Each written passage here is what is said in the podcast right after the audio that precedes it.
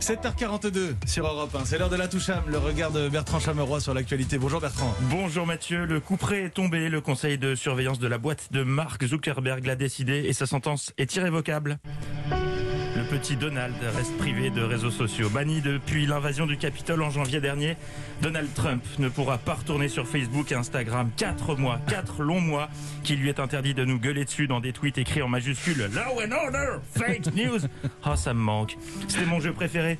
Devinez si c'était un vrai tweet de Donald Trump ou s'il avait fait un AVC sur son clavier. Parfois, c'était très dur de trouver un coffre fait fait. Ah, AVC. Ah ben non, c'était un vrai tweet. Ah, euh, hyper compliqué de savoir. Mais il en fallait plus pour le décourager car Donald Trump, c'est l'Amérique, le symbole de la liberté. Et il est né sur les bords du fleuve Mississippi. Pardon, je m'égare.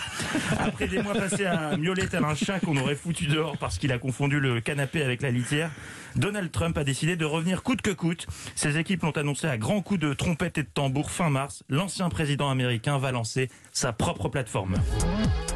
Ça, c'est de la graine de winner. Ses conseillers évoquaient sur Fox News quelque chose de gros, de très gros, de très important. J'imagine Mark Zuckerberg en sueur au moment de cette annonce, voyant sonner l'heure de son déclin avec une tête qui en dit long, la même que d'habitude donc. Hein. De toute façon, il n'a qu'une seule expression faciale, Mark Zuckerberg, entre la constipation et l'animal empaillé.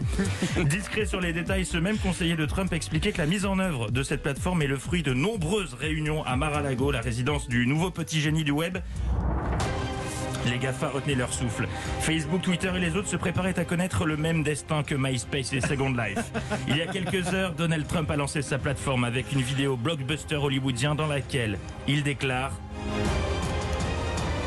Dans un temps de silence et de mensonges, un phare de liberté se dresse. Le nom de cette plateforme révolutionnaire depuis le bureau de Donald Trump. Bam Bon, et si, si je veux m'abonner, ça se passe comment? Et bah, c'est-à-dire que vous ne pouvez pas. Euh, visuellement, ça ressemble à Twitter. Dans le contenu, ça ressemble au Twitter de Trump, mais fonctionnellement, non. Et pour cause, cette plateforme n'accueille qu'un seul membre, Donald Trump. Et n'essayez pas d'interagir avec lui, puisqu'il a désactivé l'option commentaire. Vous pouvez simplement liker ses posts. C'est tout. C'est pratique, hein Ça évite la contradiction. C'est comme jouer au tennis, mais face à un mur. Ou parler à son miroir. Après avoir fait monter la sauce pendant des semaines en annonçant un réseau social révolutionnaire, Donald Trump vient donc d'inventer le blog. Oh, le soufflet. On dirait Dupont-Aignan quand il annonce une grande opération de grande envergure pour dénoncer à grands coups de Eh, eh, vous allez voir ce que vous allez voir, hein Et qui se retrouve seul à se filmer avec son portable sous la pluie au péage de Saint-Arnoux. Quelque chose de très touchant dans tout ça. Allez, bienvenue à ce réseau asocial et bonne journée à vous. Merci beaucoup la touche Bertrand Cham.